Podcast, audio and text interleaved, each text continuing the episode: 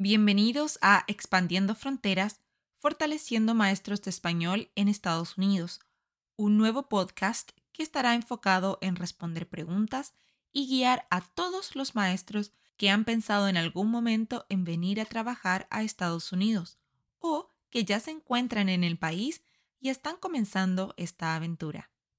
Mi nombre es Erika, soy maestra de inglés en Chile, pero llevo ocho años en Estados Unidos enseñando español.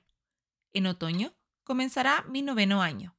Soy la persona detrás del Instagram, Facebook y TikTok Dual Language Oasis, en donde comparto ideas, recursos y anécdotas para mostrar un poco la realidad de la enseñanza fuera de Latinoamérica. En el episodio de hoy te contaré sobre mi postulación, todos los pasos que tuve que seguir para poder llegar a donde estoy. Debo recordarles que mi experiencia viene del programa Participate Learning, por lo tanto puede ser un poco diferente al de maestros que vienen con otras agencias. La verdad, este primer paso para enseñar en Estados Unidos fue uno de los más estresantes de todos, ya que la mayoría de las cosas que hice las hacía por primera vez. Todo comenzó cuando una amiga con la que trabajé en una escuela en Chile me comentó que estaba haciendo el proceso para postular a VIF. Recuerden que antes de ser Participate Learning era VIF. Me gustaba seguirla en sus aventuras. Ya habíamos estado estudiando inglés en Inglaterra por un tiempo. Ella fue seis meses y yo solo uno. Me entusiasmé con la idea. Entonces empecé a averiguar qué cosas debía hacer para postular. Al empezar mi proceso me sentí un poco nerviosa. ¿Y qué tal si no era algo real? ¿Si era una estafa? Pero aún así seguí adelante. Primero apliqué en la página web y tuve que esperar un par de días para saber si mi aplicación había sido aceptada o no. Comencé este proceso a finales de octubre del 2014. El 17 de noviembre me agendaron la primera entrevista por Skype para conocerme y hacerme preguntas. La primera resultó exitosa, por lo que recibí un correo que indicaba que me querían hacer una entrevista en persona cinco días después en Santiago, pero yo vivía en Arica, que está al norte de Chile. Los pasajes y la distancia me hacían imposible poder asistir, así que escribí un correo y les dije que no podía. Ellos quedaron en enviarme otra fecha para participar de una futura entrevista. Me encontraba un poco triste porque pensé que quizás no iban a considerarme, pero dos meses más tarde me llegó la invitación para la entrevista y yo estaba lista para ir. Tuve que preparar una clase de matemática para kinder o primero, y la verdad estaba muy nerviosa porque no sabía nada del tema. Al llegar al hotel, donde era la entrevista, muchos maestros de distintas partes estaban listos. Eran por lo menos 15 personas interesadas en postular. Fue un día donde nos hablaron muchas cosas del programa, nos respondieron preguntas, compartieron mucha información y también nos explicaron cómo sería el proceso de entrevistas y clases del día. Así que cuando llegó mi momento, ahí estaba yo frente a un grupo de maestros haciendo una clase para kindergarten de los números del 1 al 5 en inglés. Sentí que fue horrible, pero hice lo mejor que pude. Hay que creerse el cuento, como decimos en Chile. Luego nos indicaron el orden de las entrevistas personales y fui la última. Entré al salón donde estaban tres personas, me senté frente a ellos y comenzaron a hacerme muchas preguntas. Estaba muy nerviosa. Aunque sabía inglés, estas personas eran nativas y muy pocas veces en mi vida había estado hablando y respondiendo preguntas con nativos. Me preguntaron por mi experiencia, qué buscaba yo al ir a Estados Unidos, con qué grados me sentía más cómoda enseñando, en qué lugar me gustaría vivir, si playa, ciudad o montaña. En fin, muchas preguntas. No recuerdo cuánto duró esa entrevista, pero recuerdo totalmente lo nerviosa que estaba, nerviosa pero optimista. Con los maestros que fuimos a la entrevista hicimos un grupo de WhatsApp para estar al tanto de si quedábamos o no seleccionados. Ese mismo día muchos recibieron sus respuestas, informándoles que lamentablemente no habían quedado seleccionados. Y cada vez quedaban menos personas. Cuatro días después me avisan que querían seguir el proceso conmigo y que tenía que seguir recolectando documentos para la postulación. De ese grupo, una maestra decidió venir a Estados Unidos al año siguiente y la otra vino solo por un año. Me tomó mucho tiempo lograr tener todos los papeles que me pedían, ya que algunos no dependían de mí, sino de otras personas con las que había trabajado o que habían sido mis profesores. De los trámites que debía hacer, me pidieron grabar un video de un minuto donde explicara quién era yo y por qué la comunidad se vería beneficiada de que yo viniese a enseñar español. Es una tortura ver ese video hoy, pero en ese momento me pareció excelente. Los maestros que hoy postulan tienen la libertad para hacer sus videos. Lamentablemente, a mí me tocó durante un minuto hablar sobre lo que hacía. No podía mostrar cosas que hacía en el salón, no podía agregar música, absolutamente nada.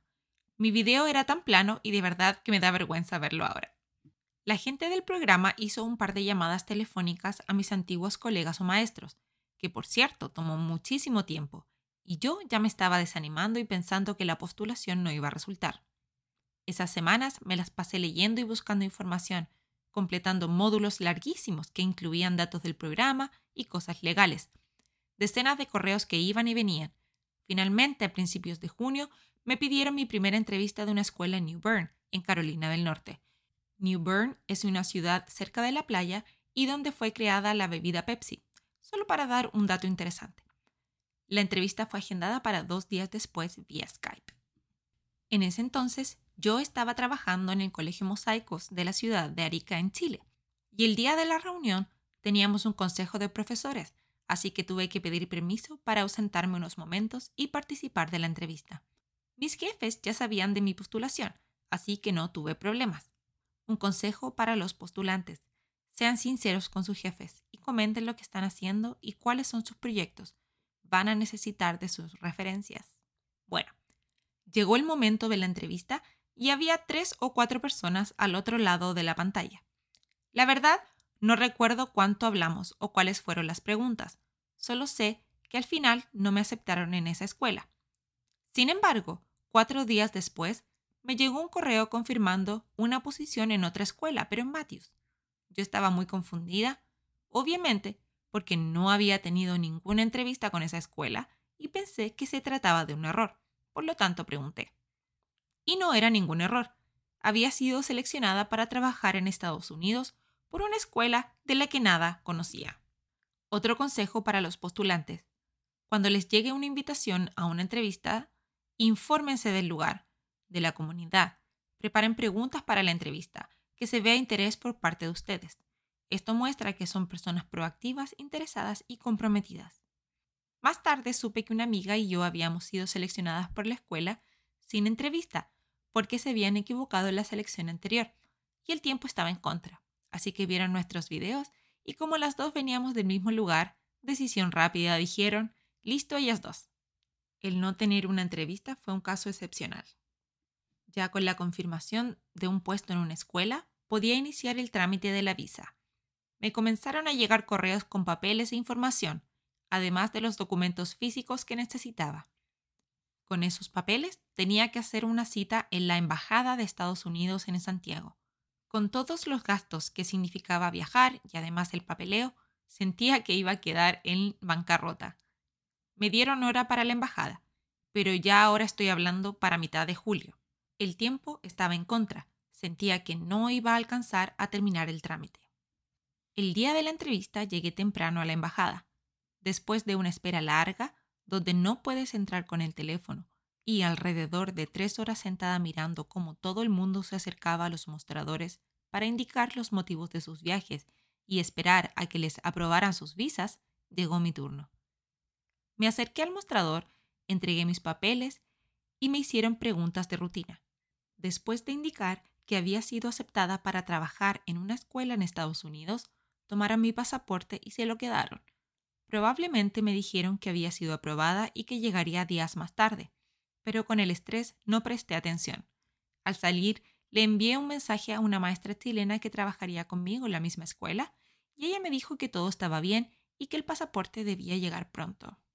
El 21 de julio recibí un correo con el itinerario de viaje programado para el 8 de agosto, solo un par de semanas más tarde. Este viaje fue pagado por VIF. El itinerario iba de Arica a Santiago, Santiago-Toronto, Toronto-Raleigh. Finalmente, con la visa en mis manos el día 23 de julio, estaba lista para los pasos finales de mi viaje.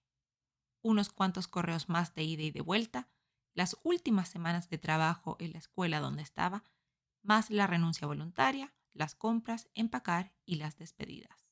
También durante esos días estuve recibiendo correos de mi local advisor, que es una maestra encargada de ayudar a los maestros nuevos, y tuve mucha suerte con ella. Desde que fuimos aceptadas, ella comenzó a enviar correos y organizarnos con todo lo que necesitábamos. No tuve mucho tiempo para sentarme a pensar en todo lo que había ocurrido en ese corto periodo de tiempo. Nueve meses antes, yo estaba sentada en mi casa investigando por internet de qué se trataba el programa y ahora estaba lista para embarcarme a una aventura completamente sola. 8 de agosto. Las últimas despedidas y abrazos a la familia y amigos. Mi papá me llevó al aeropuerto y yo solo miraba a través de la ventana muy nerviosa. ¿Era esto lo que realmente quería hacer? ¿Era lo correcto? Ya no había vuelta atrás. Después de todo lo que había hecho, no podía retractarme. Así que al llegar al aeropuerto, casi de inmediato pasamos a la sala de embarque, una que otra lágrima derramada y partí rumbo a Santiago. Mi hermana, que estaba de vacaciones, me recibió en Santiago. Cuando llegamos, me di cuenta que mi viaje a Toronto saldría atrasado porque el avión venía atrasado desde Argentina debido al mal tiempo. Eso me dio la opción para ir a la casa de familia que tengo en Santiago, comer con ellos y aprovechar de despedirme. Horas más tarde volví al aeropuerto, ahora sí para volar a Toronto. El viaje fue tranquilo pero largo. Recuerdo que dormí mucho. Me despertaba cada cierto rato a mirar el monitor y ver cuánto nos quedaba por llegar, hasta que finalmente aterrizamos en Canadá. Lamentablemente mi vuelo desde Toronto a Raleigh se vio afectado por el retraso desde Chile. Me encontraron un vuelo hasta Boston y de ahí a Raleigh. Esperé unas horas hasta que salió el vuelo. Tuve que llamar a la gente de VIF para que estuviesen al tanto de que mi vuelo había sido cambiado. En Boston casi me desmayo cuando supe que tenía que ir a otra terminal. No me ubicaba bien, por lo tanto me tomó un buen rato darme cuenta de esto, lo que hizo que casi perdiera el vuelo a Raleigh. Además que el avión salió un poco más tarde desde Toronto, así que el tiempo era muy justo. Finalmente pude tomar el avión a Raleigh y al llegar tomé mis maletas y me encontré con gente de VIF que nos venía a recibir a mí, a una maestra de Colombia, una de España y un maestro de Jamaica. Nos llevaron a un hotel en Durham, donde nos quedamos para la semana de inducción y donde aprendimos más sobre lo que veníamos a hacer. La semana de orientación es tema para otro episodio y tenemos invitados que nos podrán conversar mejor y en más detalle sobre este tema. Esto ha sido todo por hoy. Espero haberlos ayudado con alguna duda. Recuerda seguirnos en redes sociales. Nos encontrarás como Dual Language Oasis y también te invito a suscribirte a este podcast para que semana por medio puedas escuchar nuevas experiencias y puedas encontrar las respuestas que necesitas. Gracias por acompañarnos, que tengan un lindo día.